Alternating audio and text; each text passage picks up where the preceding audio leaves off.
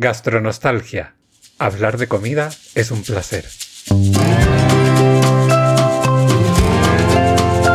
Soy Pilar Ortiz Garcés. Y yo soy Tomás Loyola Barberis. Y en este podcast hablamos de comida, de su historia, su psicología, su sociología. Y del placer de comer. Además, Tomás compartirá alguna que otra receta cuando te sirvamos el segundo plato, porque aquí se viene a disfrutar y a despertar los sentidos. Esto es Gastronostalgia. Segundo plato. Buenos días, buenas tardes, buenas noches, gastroyentes. Hola, Tomás. Hola, Pilar. Hola, gastroyentes. Menudo segundo plato que tenemos preparado. Por Me Dios, apetece hambre. mogollón. Gastroyentes, vamos a hablar del chocolate. Ya llegó el momento. Ya llegó, Llegó el momento. momento, sí. Una vez hablamos, tuvimos uno cortito Sobre de- los bombones y... sobre el chocolate después de comer. sí. Sí, Pero ya- no, no hemos hablado sobre el chocolate. No, porque el chocolate en realidad podría ser primer plato, segundo, postre y café, y Sí. el aperitivo también, porque hay mogollón. Así que bueno, veremos a, a Mm. dónde nos lleva y cuándo acortamos. Yo creo que te voy a mm, dejar a ti que empieces, porque te lo has, te lo has currado. Yo luego lo que hice fue escuchar un podcast E ir apuntando cosillas. e ir ahí. apuntando cosas mientras venían, pero está bien empezar por, por el origen. Pues fenomenal. Bueno, yo he estado investigando, ya sabes, he estado mirando en Wikipedia, he estado mirando en páginas por ahí, noticias por allá, y he recogido así como datos anecdóticos simplemente para cosas sobre el chocolate, que por qué no, hay que conocerlas. Sí, sí. Primero, el origen de la palabra chocolate viene del nahuatl, que es chocoatl. Wow. Esa es la original, escrita con X. ¿Y cómo se produce el chocolate? Se produce manipulando las semillas de cacao, de la cual se obtiene la masa de cacao y la manteca de cacao, que son los ingredientes con los cuales se elaboran los distintos tipos de chocolate que conocemos y que comemos. Según se varía su proporción y se mezclan con otros ingredientes, vamos teniendo distintas variedades, niveles de, de, mm, amargor, de dulzor, de intensidad, eh, y se pueden mezclar, pues eso, con leche, con azúcar, con frutos secos, con distintos ingredientes. En el, perdona que te interrumpa ya, en el podcast que estaba escuchando hablaban de la fermentación. Lo que pasa es que no me he enterado mucho. Ah, yo, yo no he entrado, a ver, no, no he ido a todo el detalle porque era más largo el artículo de Wikipedia, sobre todo, que es donde saqué esta parte del origen. Pero igual, igual lo que hacen es que se fermentan, se secan Sí. y algo así. Sí, es que eso algún día hablaremos con. Yo creo que yo creo que podríamos hablar con una chocolatera, un chocolatero, con alguien Sí, que con alguien cuente. que... Sí, eso Porque estaría luego, yo hace años, perdí la cuenta, pero pueden ser casi 10 años, hice un taller muy cortito sobre chocolates para hacer, aprender a hacer bombones y aprender a hacer ese tipo de cosas. Y la verdad es que es alucinante, digamos, como los, no sé cómo llamar, los requisitos o cosas que hay que tener mucho cuidado. La temperatura del chocolate a la hora de trabajarlo es, un, es primordial, porque si no, si pasa, sobrepasa no sé qué temperatura, y también depende del tipo de chocolate, va variando la temperatura. El sabor no sé qué, pierde su brillantez, eh, no- eh, cambia el no sé qué, no sé cuánto. Entonces, claro, es, yo ya no me acuerdo, por eso te digo, fue un taller muy corto, me lo pasé muy bien, pero luego no seguí trabajando con el chocolate y la verdad es que prácticamente no, no- no- no- más allá de un par de cositas, no hago nada con el chocolate. Pero vamos, es- es- tiene sus curiosidades muy particulares. Sí, bueno, perdona que te he interrumpido. Nada, sigue. tranquila.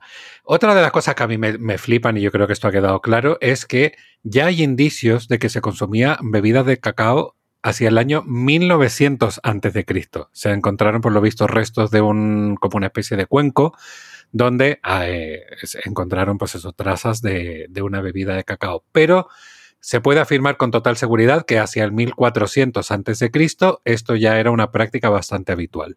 O sea, imagínate la antigüedad. Ahora cuando uno dice voy a tomar chocolate con churros como si fuese un descubrimiento, pues no, no cariño, esto lleva mm, 3.000 años por lo menos consumiéndose. Qué curioso. Sí, En algún sitio, ah, en, en el podcast desde que, que vi que la cultura maya ya. Que consideraba que era un, un regalo de los dioses. El, el cacao supongo que sería y lo, Sí. lo- y lo usaban en sus ceremonias. Pensaban que tenía poderes eh, místicos, eh, healing, eh, de que te Eh, ayuda- curativos. de curativos. y dice que para los aztecas tenía más valor que el oro y que se lo daban a sus mm, a sus estoy intentando traducir y no me sale, no me sale. Los que pelean, Los los, guerreros, guerreros. guerreros victoriosos. A los guerreros después Los de las Sí, a los luchadores. Sí, y, y, y, jo, eso cuando piensas que ahora el chocolate, te compras una barra de chocolate ahí y te la comes y tal, y, y en cambio antes tenía este, este valor y este misterio. A mí si me dan a elegir entre comerme una barra de oro y una barra de chocolate, yo prefiero la barra de chocolate. ¿eh? El Sí. oro es un poco duro. Y no debe de estar muy rico.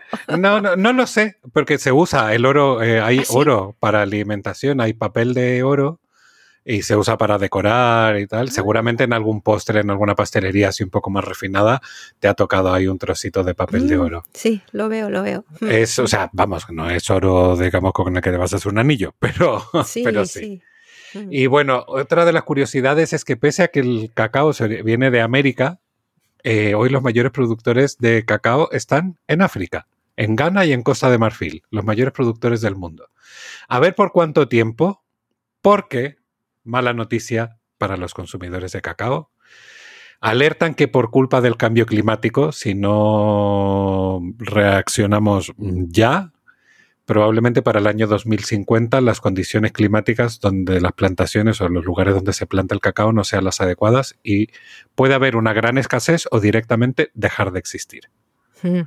Así que ¿Te imaginas un mundo sin chocolate? no, no. O sea, yo de hecho es que mientras leía, la- leía el titular era como, no, no, no. no, un mundo sin Wow. chocolate, no. Y mira que yo ahora, hoy en día, como muy poco chocolate comparado con lo que comía antes, Mm. pero, pero un chocolate de vez en cuando, por Dios. Mm. O sea, imagínate las, si en el futuro hay generaciones que no conozcan el chocolate, que sea algo así como una cosa, ay, mira lo que habla el yayo, esto de una cosa que comían cuando eran jóvenes. no sé qué. Es como... Oh, wow, qué raro. Sí. Y por supuesto, el chocolate, el cacao, se llegó a Europa después de los procesos de conquista en América, Mm. Pero realmente comenzó su expansión eh, como una cosa, digamos, más de gastronomía, de, de exquisitez, a partir del siglo XVII. Y hay países en Europa que se han convertido en grandes fabricantes de chocolate, eh, yo qué sé, Suiza, uno no se imagina, Bélgica, eh, no se los imagina sin el chocolate. Pues eso, hace 500 años, no 300 años, no había chocolate por allí. Así que eso sí ha sido una de las cositas que apunté. Y luego hay más. Si aquí, bueno, luego encontré un artículo sobre los beneficios del chocolate, que eso también se ha hablado hasta la saciedad, que si el chocolate es, es, digamos, mm, beneficioso para la salud, si no, por supuesto que como todo, depende de cuánto chocolate te comas. Tres kilos de chocolate al día, beneficioso no puede ser, No. pero como tampoco son tres kilos de lechuga, es decir, que en fin, es. Sí, eh, sí. es una cuestión de, de cantidades. Y lo otro es que evidentemente pues un chocolate más puro será un poquito mejor, que no sé cuánto, porque no, no sé si, se- si existe realmente o se ha cuantificado cuál es el beneficio, pero que será un poquito mejor que un chocolate que esté lleno de azúcar, de leche, de otros ingredientes, pues no es que lo hagan menos sano, pero sí lo hacen un poco más pesado o, más difícil de, de procesar y de digerir. Estaba escuchando este podcast hablando de tener 70% de, de cacao en el chocolate negro, que era como más o menos, no es que 65 no sea tan bueno ni tal, Claro. pero que alrededor del 70% es donde probablemente haya más más beneficio y donde sea me- menos, menos malo, porque luego también decían que lo- el, el chocolate con leche suele ser malo por la cantidad de azúcar que Claro. le ponen. Todo, Por eso es el que más me gusta a mí. si es que- Oye, y otra cosa que estaba viendo, que mirando esto, es el chocolate blanco, que en realidad no tiene chocolate, tiene manteca de chocolate, Sí. manteca de cacao, perdón. Manteca de cacao. Yo sí. no sabía, o sea, no tienen nada, en realidad el chocolate blanco no se debería de llamar chocolate. No, es grasa. grasa de chocolate. y, me hizo gracia eso, que luego miré que en cada país hay una definición legal de a qué se puede llamar chocolate, obviamente, y me pareció muy interesante. Bueno, no, no, no, no he apuntado tanto como creía que había apuntado, pero me ha parecido que en realidad lo importante en el chocolate blanco, supongo, claro, es la vainilla debe ser muy importante porque le da ese gustillo. Mm. Sí, o sea, bueno, hay, claro, habrá calidades y calidades de chocolate blanco, que está muy rico, ¿eh? yo no te digo que no, he comido cosas de chocolate blanco que son maravillosas, pero efectivamente es manteca de cacao y no es... No es, no es eh, chocolate. No es chocolate, chocolate. Hay un chocolate para los que nos gustan los leonidas, que son mi perdición, y además es que eh, hablando de manteca de cacao, es, justo a lo que saben. Hay un chocolate blanco, o sea, un bombón de chocolate blanco, pero en realidad está cubriendo una especie de chocolate con leche de, crocanti. Oh. Entonces tienes una capita de chocolate blanco por fuera que además tiene como un, un aftertaste, como ese sabor secundario a regaliz. Le deben de ah. poner regaliz o aroma o algo. O una vainilla que sea más al, esto, al regaliz, pero bueno, ese está riquísimo. Da igual que sea manteca de cacao, da igual. Eso no importa, que tenga mogollón de azúcar, da igual. Ese no tiene. ¿Cuáles son estos? Eh, lo que dices que tiene beneficios, los polifenoles, que son antioxidantes, o flavonoides. que claro, dentro de la composición química del chocolate lo que principalmente se destaca, sobre todo en el chocolate puro, digamos, la elevada concentración de polifenoles, principalmente los flavonoides, que ayudan a prevenir en principio los problemas cardiovasculares. Creo también haber leído, haber escuchado que tienen, ay, ¿cómo se llaman estos? Que tiene el vino también. Eh, sí, las, los antioxidantes. Antioxidantes, muchas mm. gracias, que no me salía el concepto. Y entonces eh, se supone, insisto, todo con una moderación eh, adecuada, pues que se supone que consumir pequeñas cantidades de chocolate te ayuda a prevenir enfermedades cardíacas. También si eso hace, o sea, por ejemplo, si te tomas un trocito, lo que hace la gente decente, no yo, de tomar una onza de chocolate, eh, por ejemplo, negro, evita que, que, ingieras otro tipo de postres, otro tipo de dulces mucho más calóricos, más eh, con más azucarados, con lo cual si es si realmente ese es el caso, pues sí, es beneficioso. Ahora, si te comes el chocolate y luego te comes el postre y luego vuelves a comer chocolate, pues no. beneficios, beneficios no vamos a ver, pero eso es como todo en la vida.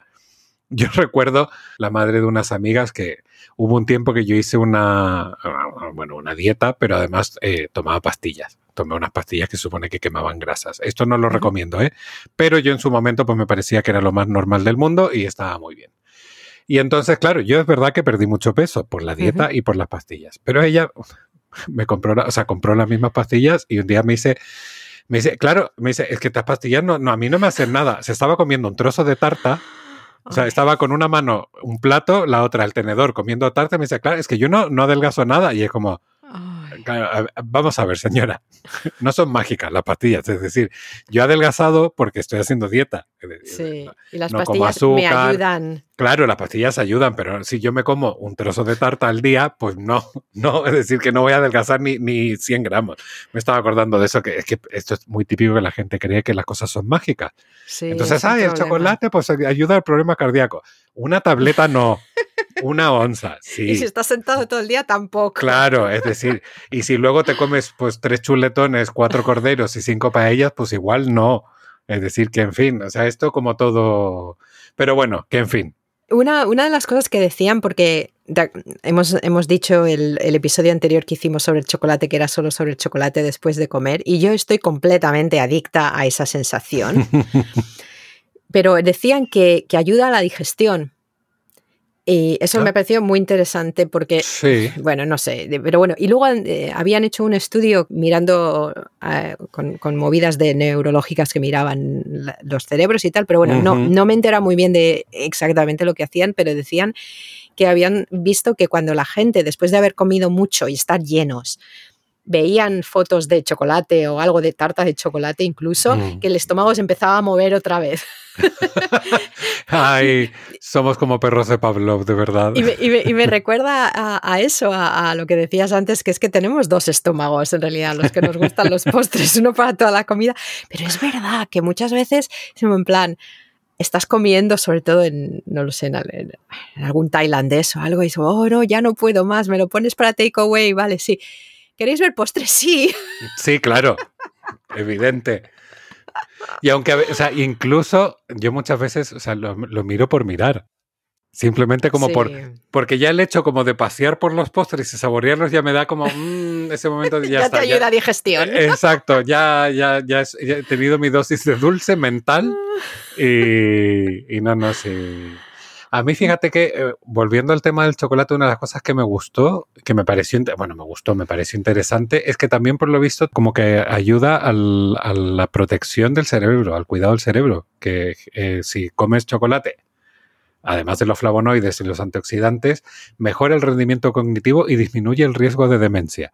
Si esto es así, yo no voy a tener demencia nunca. Bueno, Creo que he consumido suficiente chocolate en mi vida como para tener las neuronas protegidas, protegidas. pe- pero, pero bueno, aparte de que cada persona es un mundo, Sí. em, el problema de mucho del chocolate que tomamos es todo el azúcar. Y, y los ahí decía que tiene emulsifiers, eh, no sé Sí, cómo se- que son como pegamento. Emulsionantes, sí. Sí, sí, o sea que debe- Emul. el- sí, que el, el chocolate que no es puro. Incluso estaban contando que hay un chocolate, el Dairy Milk, me parece que era, o el Ujú. Chocolate and Nuts, uno de estos de Cadbury, que la. Unión Europea había dicho que debían de dejar de llamarlo chocolate. Pero con lo rico que está, por Dios. Ay, por favor. Bueno, que le llamen como quieran, pero que lo sigan vendiendo, porque eso está buenísimo. ¿Ves? A mí no me gusta nada No ese chocolate. Bueno, hace muchísimo que no lo Ya. tomo. Antes ya no puedo. No puedo ya casi. Me, cuesta mucho el chocolate. Cuando con te leche. acostumbras al chocolate negro es lo que Mm. pasa. A mí, a ver, yo creo que cada vez mi paladar está un poco más abierto al chocolate negro, pero es verdad que donde haya un chocolate con leche. Y, y eso sí, cada vez mm, tolero menos el dulce en, en- en ese, o sea, no, no en todo, eh, y sigo comiendo dulce, pero sí lo noto, noto mucho de repente cuando, uff, qué cantidad de azúcar tiene este chocolate, eso sí lo noto. Pues a lo mejor te merece la pena mirar. Han dicho en, en Ujú. este podcast, otra vez es un podcast de, de Zoe, que siempre Sí. hablo de ello, y es un episodio de marzo. También estará por ahí el enlace en el episodio anterior. Pero una de las cosas que dice es que hay un chocolate que se llama Dark Milk Chocolate, chocolate con leche Mm, ne- oscuro, negro, sí, que no tiene azúcar añadido. Y que efectivamente si tomas eso, a lo mejor estás tomando menos azúcar que tomarías si tomas alguno de los chocolates negros que hay por ahí. Así que investigalo porque a lo mejor es, es la solución. la solución, fíjate. Sí, mira, puede ser una. Sí, es que a mí el puntito que le da la leche me gusta. Me gusta porque para mí el chocolate negro y sobre todo el chocolate puro, el 100%, Uf, no, no. 99, 98, me resulta muy amargo Sí. y además me seca la boca. Y eso siempre digo. Yo me echo un trozo de chocolate y es como si toda mi saliva huyera hacia algún sitio y es como que mi boca, o sea, es seca, seca, seca totalmente. No puedo decir que no lo disfrute, pero tampoco es un momento así como ultra placentero. Que no merece la pena. Ya está, como sí, siempre. o sea, a ver, de- si no hay nada más, pues sí. Mm. Pero teniendo la opción de probar un chocolate con un toquecito de azúcar, un toquecito de leche, a mí me gusta más, me resulta eh, más amable para el paladar. Y me encanta, me encantan los chocolates con sabores. O sea, yo esto, Ah, sí. esto ya además ya lo dije en los primeros capítulos de Gastronostalgia, a mí regaladme una caja de bombones de 200 millones de sabores. Me encantan el, el chocolate con cosas, me encanta. ¿Ves? Yo no.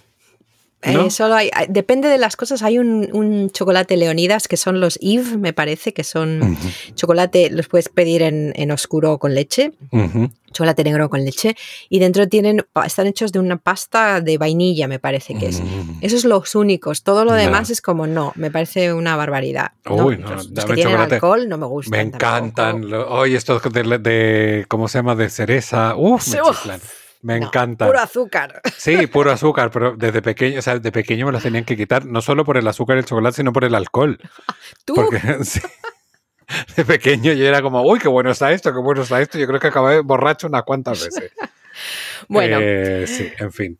¿qué más hay? Porque tienes una receta que a lo mejor podíamos hacer la receta ahora para no ir a toda pastilla. Pues te- ¿Qué te a ver, tengo una receta y es una receta maravillosa. No es nada sana, no lo es, no nos Da vamos a engañar, porque tiene de todo lo malo en el mundo. No, no tiene todo lo malo en el mundo, pero tiene cosas que no son las más ligeras. Pero en moderación, En moderación. y a disfrutar. Sí, y esto para un postre, por ejemplo, en una comida familiar, ahora que vienen, bueno, ya pasaron las fiestas, pero que vendrán más fiestas Otras. ahora en Semana Santa, tal, pues mm, oye, se puede disfrutar perfectamente.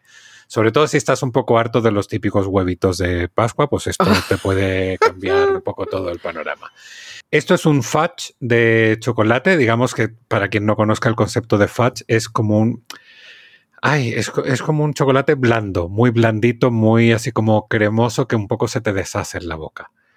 En Chile, si yo digo caluga, la gente me entenderá. Es como una caluga de chocolate. Es, es un, un- sí, algo blandito, pero o sea, muy suave. ¿Cómo lo hacemos? Este fudge de chocolate. Ya está la receta del puro. O sea, es decir, simplemente el chocolate ablandado. Se puede añadir frutos secos, ralladura de naranja, eh, vainilla, como decía Pilar. Se puede añadir un toque de, alcohol, lo que tú quieras. Café, yo lo he hecho con café y queda espectacular. Pero bueno, yo voy a decir la receta pura. 200 gramos de chocolate negro, 150 gramos de chocolate con leche, una lata de leche condensada, un bote de leche condensada de 370 gramos más o menos, 30 gramos de mantequilla y ya está. Si le vais a echar leche condensada y no os gusta mucho el dulce, reemplazad el chocolate con leche por chocolate negro. Esto es, es así de fácil. ¿Cómo lo preparamos? En una olla ponemos todos los ingredientes, leche condensada, mantequilla y el chocolate, el chocolate troceado lo más pequeñito que podáis, a un fuego medio bajo más cercano al bajo. Y lentamente lo dejáis que se funda, que se caliente la leche condensada, que vaya derritiendo el chocolate, se vayan mezclando los sabores y las texturas y con una espátula de silicona lo vais mezclando. Cuidado que no se queme porque se puede poner un poco amargo o lo que sea. Una vez que ya esté todo incorporado, que ya sea una pasta uniforme y haya cogido todo un color, eh, digamos, consistente y no haya así como trazas de colores, lo vertemos en una fuente, mm, bueno, yo he puesto cuadrada, puede ser rectangular, la que queráis, en una- pero principalmente si tiene ángulos es más fácil luego para cortar. Esta fuente la vamos a forrar previamente con film transparente en el fondo y los laterales para que sea más fácil luego manipularlo y vertemos encima la mezcla de chocolate, cubrimos toda la fuente y nivelamos la superficie con ayuda de la espátula. No debería quedar de una altura mayor a unos 3 centímetros aproximadamente. Esto lo llevamos a la nevera durante unas 5 o 6 horas, mientras si está de un día para otro mejor que mejor. Y una vez que ya esté bien endurecido, lo quitamos, quitamos el film transparente y los cortamos en unos cubitos también de 3 centímetros para que quede de alto y de ancho más o menos del mismo tamaño y los podemos guardar en la nevera en una caja durante una semana, dos semanas sin problema. Yo generalmente lo guardo en una caja de metal forrada con film transparente porque también luego es más fácil de limpiar y eso se mantiene, mantiene el, el sabor y el aroma, ya digo, como durante 10 días, yo diría que es una buena temporada. Si lo metéis en el congelador, pues se aguanta más, pero luego tenéis que acordar de sacarlo previamente para poder comerlo. Y ya está. Esto es súper sencillo. Digo, yo lo he hecho con pistachos, lo he hecho con café, lo he hecho con nueces, lo he hecho con licor, es que lo he hecho con mil cosas. Con ralladura de naranja queda espectacular. ¡Wow! Que esto Así ha sido que- una tortura escucharte. Sí, yo te estaba viendo y decía, no sé si está salivando o, o está... Sí. Sí. Pero bueno, está muy rico. ¿eh?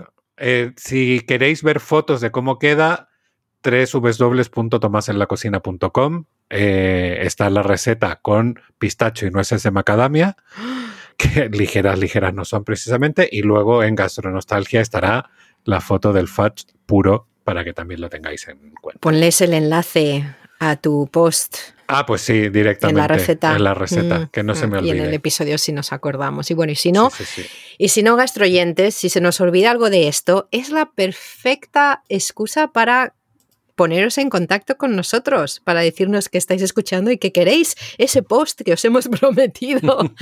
Así que, Tomás, yo creo que podemos cerrar por hoy y en Sí. algún momento, pues nada, en Semana Santa o cuando nos apetezca volvemos a pillar el chocolate como tema, porque aquí hay para hablar un rato. Sí, se me quedó un artículo entero fuera que no voy a decir de qué era, pero bueno, lo vamos a dejar para otro capítulo. No, tienes, hay, hay, hay tema, hay tema para rato entre lo que hablan por fuera y nuestras experiencias con el chocolate. tenemos para, podemos hacer, eh, podemos hacer un, un podcast spin-off, gastronostalgia, chocolate. Gastro chocolate. Gastro chocolate. chocolate nostalgia. Chocolate nostalgia. Hablar, de chocolate, es un placer.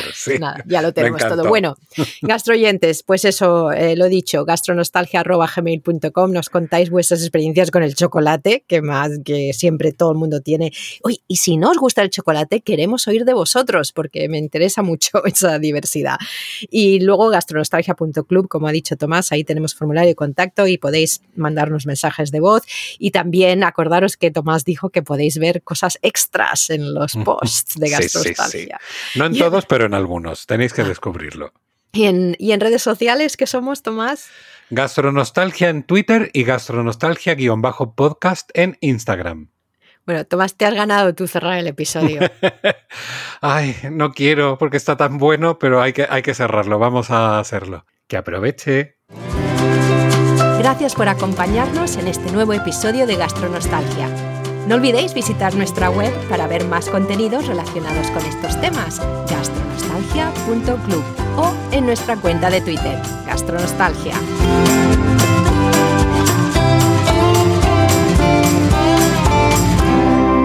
Que aproveche